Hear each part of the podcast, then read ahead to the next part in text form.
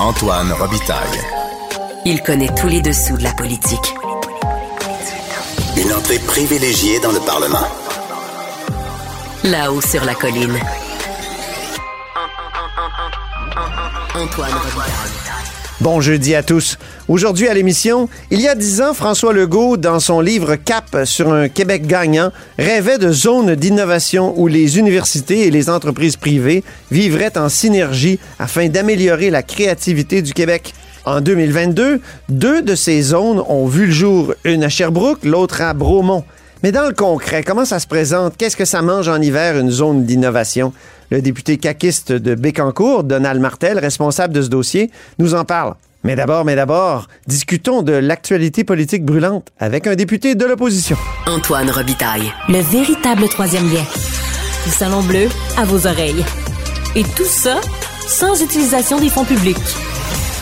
Sitôt déposé, le projet de réforme de la santé du ministre Dubé suscite des critiques sévères. Même mon prochain invité, qui a la réputation d'être un gentil, l'a fustigé ce matin. C'est Joël Arsenault. Bonjour. Bonjour. Porte-parole du Parti québécois en matière de santé.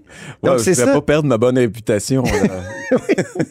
C'est pas mal dur ce matin. Orwellien. Pourquoi vous parliez d'une situation orwellienne? Ben, en, fait, on est surpris par l'ampleur de la réforme que veut mener euh, M. Dubé, puis à vouloir trop en faire, peut-être qu'on va perdre l'essentiel. Puis la raison pour laquelle je parlais de, d'Orwell, c'est, c'est qu'on semble dire une chose et faire le contraire, ou, faire croire une chose et euh, dans les actions faire essentiellement le contraire. Par exemple, dire que on va instituer un nouveau mode de gouvernance décentralisé alors qu'il euh, s'agit de former une nouvelle agence qui va être dirigée par un seul CA euh, centralisé à Québec, on le suppose, alors qu'aujourd'hui, on a des conseils d'administration régionaux euh, qui ont perdu du pouvoir là, avec la réforme Barrette, mais là, on les fait disparaître. Je vois pas comment on décentralise en centralisant, par exemple, l'administration Mhm. ou la gestion des soins de santé à travers une agence qui sera dirigée par des top guns du privé. Alors moi, c'est c'est de faire dire le contraire au mot qui est positif, celui de la décentralisation. C'est comme pour l'imputabilité. Mhm. Euh, puis on pourra entrer dans les détails tout à l'heure, mais on, on a l'impression avec la structure qu'on va mettre en place que euh, les gestionnaires du système de santé n'auront jamais été aussi peu imputables face à la population. Mhm. Est-ce qu'ils seront imputables face au ministre? Sans aucun doute. Mais est-ce que le ministre, lui, répondra à nos questions lorsqu'on lui parlera de- des opérations, puis qu'il Ouais. dira, moi, je suis pas là pour éteindre des feux, comme il a dit il y a à peu près un mois. Euh, c'est pas moi qui est responsable des opérations. Moi, je dis que tu as les grandes orientations. Mais est-ce qu'on perd pas un peu d'imputabilité? Donc, c'est là... Est-ce qu'on a perdu l'imputabilité du ministre du Revenu, par exemple, en créant l'Agence du Revenu? Avez-vous cette impression? Euh, Parce qu'il y en a une, l'Agence du Revenu, qu'on a créée. Moi, euh, j'ai j'ai pas l'impression que euh, l'agence du revenu est très parlable si euh, on est aux prises, si on a des démêlés avec l'agence du revenu. Euh, c'est c'est un peu comme, j'ai l'impression qu'on prend au Québec euh, la voie empruntée par le gouvernement fédéral dans bien des secteurs où on a l'impression d'une déconnexion avec euh, les, les gens sur le terrain. On fait appel euh, parfois à des députés qui nous disent, écoutez, nous, le, l'agence ben, amène euh, son, son petit train, puis euh, on n'a pas un mot à dire parce qu'on peut pas faire d'ingérence politique. Alors, si on n'est plus capable d'avoir de réponses des gestionnaires locaux parce qu'ils disent, moi, je réponds pas aux citoyens, je réponds même pas là, aux demandes du personnel, je, je réponds à mon patron en haut à Québec, là, euh, on aura perdu le contrôle sur notre système de santé publique. Est-ce que on peut faire un parallèle avec les centres de services scolaires? Où justement, il y avait un palier responsable euh, élu, même s'il n'y a pas grand monde qui participait aux élections, au moins on avait un, quelqu'un là, à qui on, on pouvait poser une question. Un, président de commission scolaire, là, ça remonte à Québec tout de suite, mais Exactement. il y a un parallèle à faire? Ben, le, le- le- un parallèle qu'on voit directement, et c'est c'est écrit en toutes lettres dans le projet de loi 15, euh, c'est qu'on transforme des conseils d'administration en conseils d'établissement. Les conseils d'établissement, c'est ce qu'on a fait dans les commissions scolaires ou Ouais. dans, les, euh, dans les écoles. Mais un conseil d'établissement, euh, ça a pour fonction justement d'échanger des idées euh, avec la direction d'école, par exemple, qui n'a absolument aucune obligation de rendre des comptes ou de retenir quelque idée que ce soit. Euh, c'est simplement un partage euh, d'informations et d'expérience. Euh, alors qu'un conseil euh, d'administration, normalement, c'est le patron, et puis il y a un directeur qui travaille pour le conseil d'administration. Mhm. Ce, ce palier-là là, de, de gouvernance, il a déjà sauté avec la réforme Barrette. Là, on, on le fait carrément ben, sauter dans son pouvoir, c'est-à-dire. Là, on le fait carrément disparaître, et c'est là que je, je pense qu'on va avoir une mainmise à Québec sur l'espèce de la gestion en général des opérations, mais est-ce que la qualité ou l'humanité des services va nécessairement en ressort- ressortir Mhm. grandi? Est-ce que la voix de l'usager ou euh, de l'acteur de premier plan, les, les, les professionnels en soins, va être entendue? Euh, certainement, là, il n'y aura pas d'obligation à cet égard. Euh, et moi, je- je- j'en veux par exemple pour preuve que dans les régions, euh, dans les communautés, on peut avoir des services, par exemple en, en CLSC ou dans des hôpitaux communautaires qui soient différents euh, dans, dans l'approche, qu'on soit en Abitibi, qu'on Ouais. soit à Hochelaga Maisonneuve ou qu'on soit aux îles de la Madeleine. Mais euh, pour ça, il faut faire valoir les besoins de la, de la- de la- de la communauté, les besoins socio-économiques, épouser un peu. Euh, Mais êtes-vous d'accord avec certains ça. aspects de la réforme, comme euh, oui, mais là, ce qu'on parlait de un- gouvernance. ouais, une, une ancienneté euh, nationale? Ben, c'est ça. Là, si, on, si on veut parler Est-ce que ça, ça tombe pas sous le sens, il me semble? Ben oui, puis c'est l'exemple qu'on qu'on donne à chaque fois.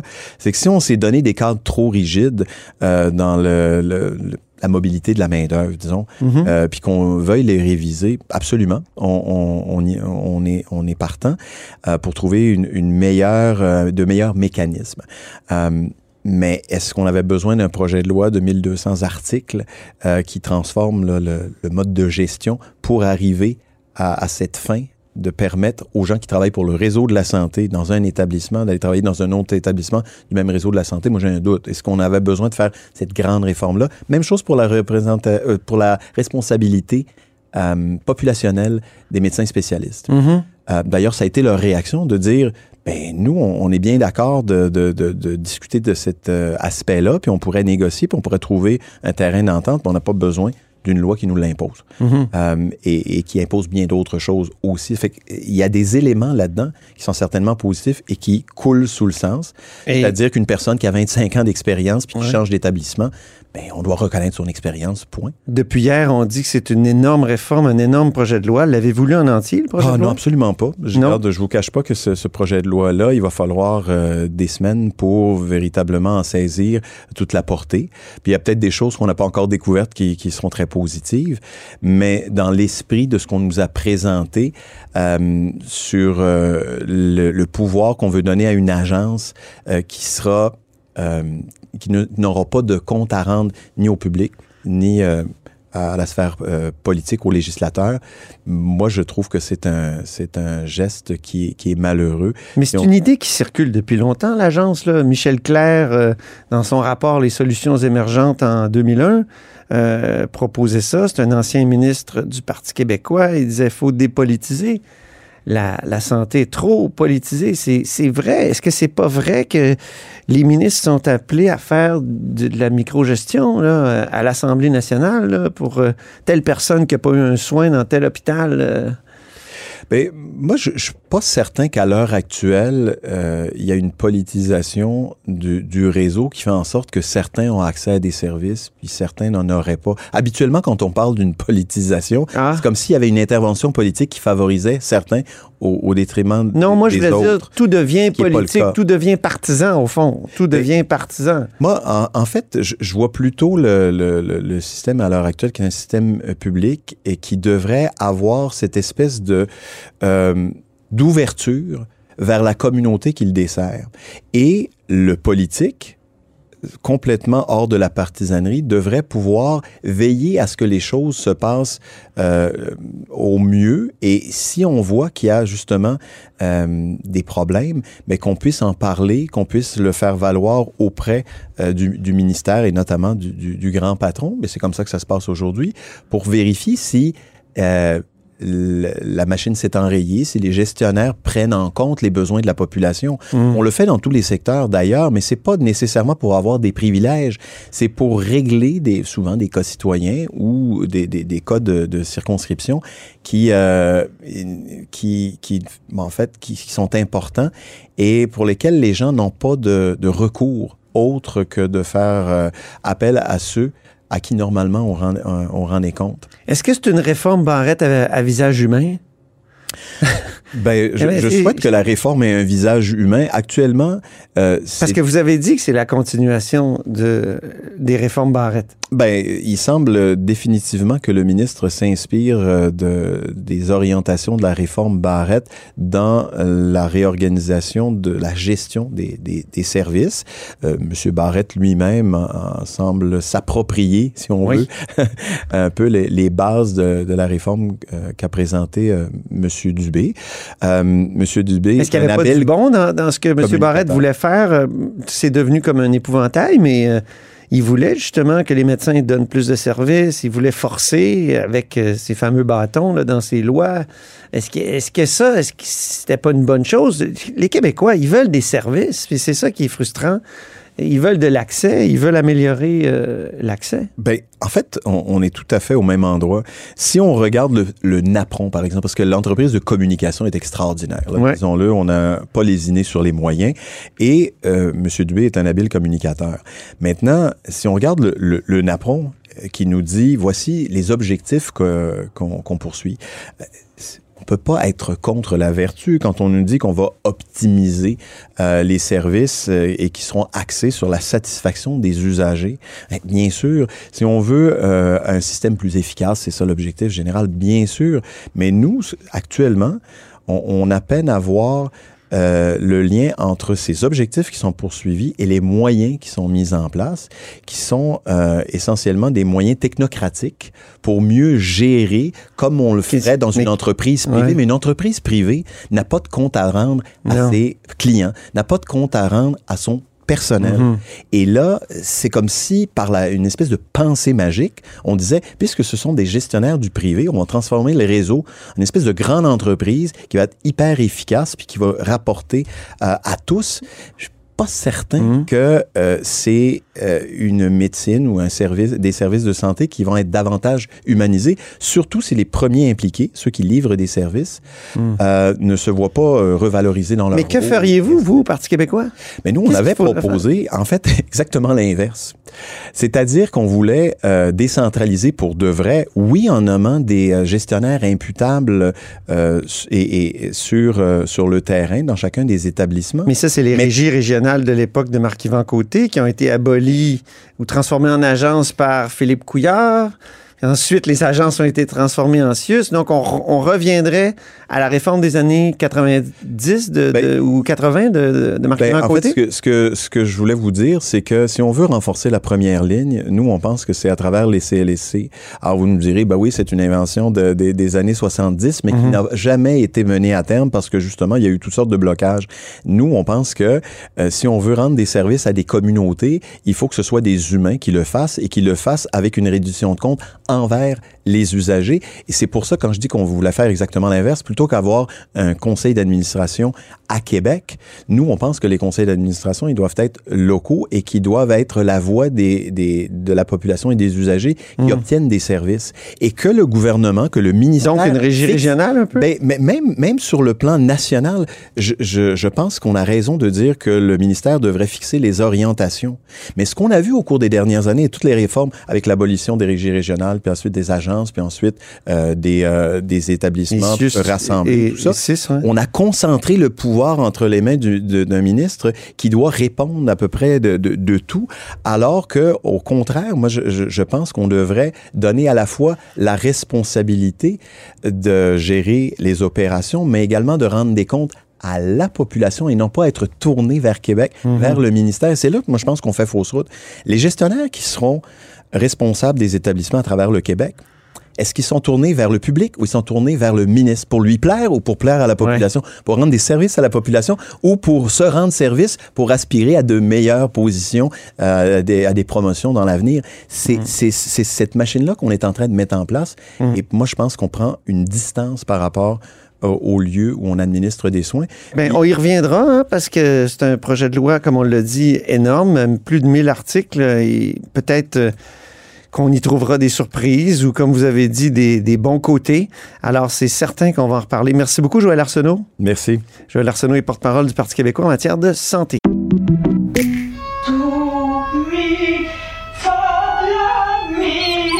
Votre maison, c'est un espace où vous pouvez être vous-même.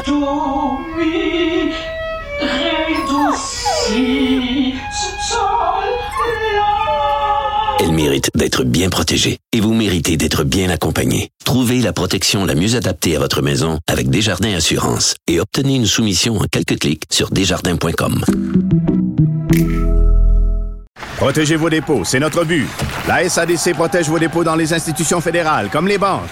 L'AMF les protège dans les institutions provinciales, comme les caisses. Oh, quel arrêt! Découvrez ce qui est protégé à vos dépôts sont protégés.ca. Antoine Robitaille. Probablement la seule personne érotisée par la Constitution. À part vous.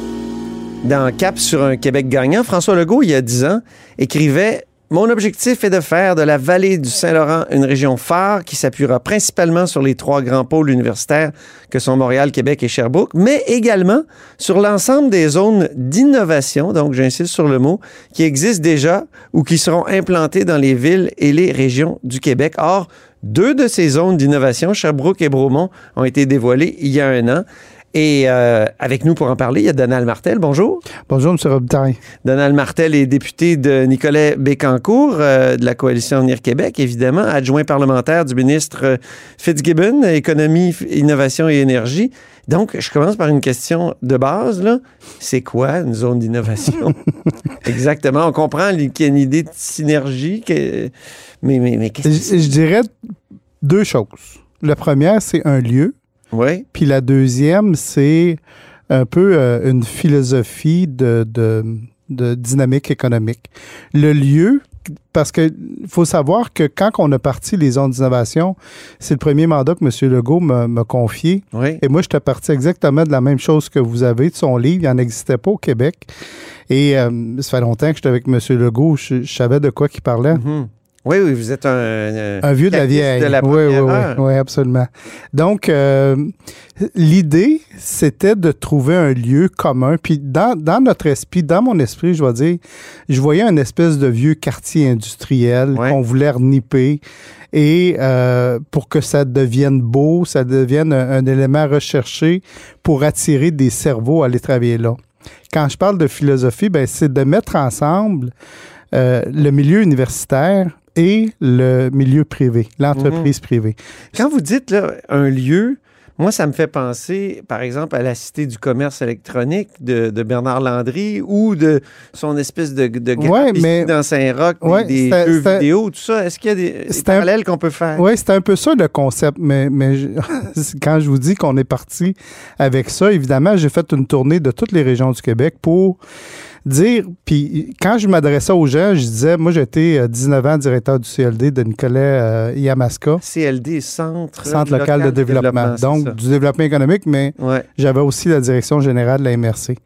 Puis je disais, j'étais à votre place. Avant d'être député, j'étais à votre place. Puis il y avait un nouveau gouvernement, il arrivait avec une nouvelle philosophie. Puis souvent, ça se ressemblait. Ce que je vous présente, moi, j'ai jamais entendu parler de ça au Québec. Puis ce que je veux, c'est euh, vous semer des graines, euh, présenter l'idée de faire travailler le milieu universitaire avec l'entreprise privée, euh, mettre en complicité les municipalités pour développer des beaux lieux.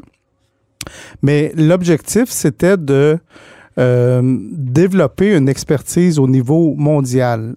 Donc, l'idée, c'est à dire, moi, je vous présente ça. Si vous avez une idée, ce qui est différent par rapport aux autres gouvernements, c'est voyez-nous pas comme on voit normalement un gouvernement où on va répartir nos billes équitablement partout de la même façon.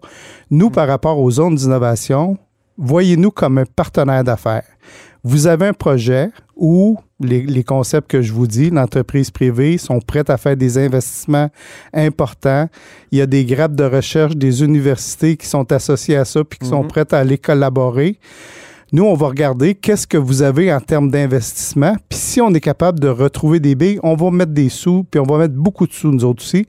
On veut, par les zones d'innovation, vraiment se, euh, se distinguer à l'échelle mondiale. On veut avoir quelques créneaux qui vont faire en sorte qu'au Québec, ça, on est euh, les premiers au monde ou en tout cas dans, dans le top mondial. Donc, pour faire face à la concurrence mondiale, pour faire face, c'est important, puis c'est une façon pour nous de générer des investissements privés importants. Là, dans le budget, il y a 100 millions qui sont annoncés sur 5 ans. Euh, Qu'est-ce qu'on fait avec cet argent-là précisément dans le cas, par exemple, de, de Sherbrooke et Bromont? Bien, il n'y avait pas de sous avant dans, dans ce budget-là. Évidemment, il y, a des, il y a des structures qui s'établissent à travers ça. Ça peut être des structures existantes, mais ce qu'on s'est rendu compte, c'est qu'on a besoin d'un peu Des structures, c'est quoi? Par exemple, ça peut être un organisme de développement économique, mais on va demander de modifier pour mettre l'entreprise privée là-dedans, mettre aussi des, euh, des partenaires universitaires. Donc, ce qu'on souhaite, c'est que euh, à, à la fin, il y ait euh, des, des gens de tous les milieux pour faire en sorte que on, on- on veut développer ce milieu-là. Puis moi, ce que je dis souvent, c'est l'expression que j'ai, c'est pas moi qui l'ai inventé, mais je veux pas que ce soit juste le gouvernement qui porte le singe sur ses épaules. On, on mise, on met beaucoup d'argent, l'entreprise privée, la municipalité, le gouvernement. Donc, si on est beaucoup de personnes imputables, on va travailler Mm. tout le monde en collaboration pour que ça fonctionne. Donnez-moi des exemples. Euh, à Sherbrooke puis à Bromont, qu'est-ce que c'est? À, à Sherbrooke, c'est, euh, par exemple, il y a une expertise au niveau de l'université. Il y a un des meilleurs chercheurs au monde. Euh, je me souviens plus de son prénom, mais c'est un monsieur Blais. Oui. Évidemment, il y a une faculté du quantique, puis ça, c'est une technologie, une science qui est appelée à se développer. Puis vraiment, au niveau, au niveau Oui. du, du Québec, on est, euh, ben, on y capable les ordinateurs quantiques, par Absolument. Bon, ben, on a financé un ordinateur quand même assez important. Hmm. au niveau d'IBM. Donc, tu as des compagnies privées comme ça qui disent on va la développer. Tu as les chercheurs qui, bien sûr, ils continuent de faire de la recherche, euh, comment on dit ça, de la recherche fondamentale, Mhm. mais aussi de la recherche appliquée. Donc, là, on a une sommité au niveau mondial, au niveau quantique, un chercheur universitaire. On l'associe à de l'entreprise privée pour faire bénéficier, mettre toutes nos forces en collaboration pour développer une expertise mondiale. Et à Bromont, est-ce qu'il y a un exemple? À Bromont, on est parti de quelque chose qui était déjà très dynamique. C'est tous les circuits imprimés, puis c'est c'est- c'est les deux, on les a, on les a annoncés en, en même temps, Sherbrooke et Bromont. Puis si vous vous rappelez, la semaine dernière, M. Biden a parlé beaucoup des circuits imprimés. Ah oui, Il le disait pas comme ça, mais parce qu'ils on- sont faits en Chine, principalement. Oui, mais à Bromont, on s'affranchir de cette dépendance. Absolument. Puis à Bromont, ils sont en train de développer vraiment une expertise. On est parti de quelque chose d'existant, mais on y apporte un peu de input, puis on met les universités un peu plus en collaboration. OK, mais qu'est-ce qui fait que les universités n'étaient pas en collaboration avant avec l'entreprise privée? Parce qu'il me semble qu'il y a déjà beaucoup de, de, de- de- comment dire, de collaboration. Euh, Quand on va dans les universités, il y a des chaires qui sont financées, il y a Ouais. des universitaires eux-mêmes qui font des contrats pour les entreprises. euh, Hier, euh, j'étais, euh, je sais pas si je peux le nommer, là, mais j'étais à Allez-y, l'Institut de cardiologie avec le nous. docteur Tardif, qui est une sommité au niveau de la médecine de précision. OK. Je sais pas quel âge qu'il a, M. Tardif, mais euh, ce qu'il nous disait, c'est que lui, quand il a commencé, euh, il est professeur à l'université, Puis laquelle? euh, Montréal. OK. mais il est aussi, c'est un des cardiologues les plus, les plus réputés mondialement. Là. Et ce qu'il nous disait, c'est que lui, quand il a commencé sa médecine, quand il a commencé à, à enseigner à l'université, s'il y avait des, des découvertes, des brevets ou des choses comme ça, pour le milieu universitaire, c'est un peu, c'est un peu péché de faire de l'argent avec une découverte ou quelque Mhm. chose comme ça. On est en train de, de- décomplexer ça, je pense, au niveau universitaire, de dire, regarde, continuez à faire votre recherche fondamentale, mais vous pouvez devenir aussi des joueurs économiques vraiment importants si on veut se développer, si on veut développer des expertises au niveau mondial. Donc, moi, je regarde, là, mettons, ça fait quatre ans et demi que, que je côtoie les universités, je trouve qu'il y a un changement vraiment fondamental. Je vois les recteurs de plusieurs universités du Québec qui s'impliquent dans les zones d'innovation, qui veulent les zones d'innovation parce que il y a là euh, une, une opportunité de s'associer des fois à d'autres universités, d'attirer peut-être des étudiants, des professeurs de, de- de l'étranger pour venir rehausser le- leur, euh, leur connaissance dans divers milieux. Donc, c'est vraiment intéressant l'espèce de symbiose qu'on est en train de créer entre l'université et le milieu euh, économique. Mais la différence avec une chaire de recherche, qu'est-ce que c'est? Une chaire de recherche qui, qui serait financée par euh, une entreprise? Ben, il, il- peut avoir, je suis moins familier par rapport aux, aux chaires de recherche, là, mais évidemment, ça peut servir à, à- à les cours qu'ils vont donner, ça peut de, des Mhm. diagnostics qu'ils peuvent donner à des entreprises, mais ça va se faire souvent dans le milieu universitaire. OK. On va faire profiter peut-être du fruit du travail à l'entreprise euh, qui peut être associé, mais là, c'est vraiment de mettre en collaboration les chercheurs de l'entreprise privée, les centres d'innovation de l'entreprise privée avec nos chercheurs universitaires. Puis ça marche? C'est euh, Là, vous en avez deux seulement. D'ailleurs, pourquoi, pourquoi ça a pris tant de temps, de 2018? Ça a pris jusqu'à Parce que 2022 pour le lancer. parce que c'était nouveau. Lancer les deux premières. Honnêtement, M. Robitaille, on aurait pu l'annoncer à des fins politiques juste avant la campagne, là, peut-être euh, 4, 5, 6.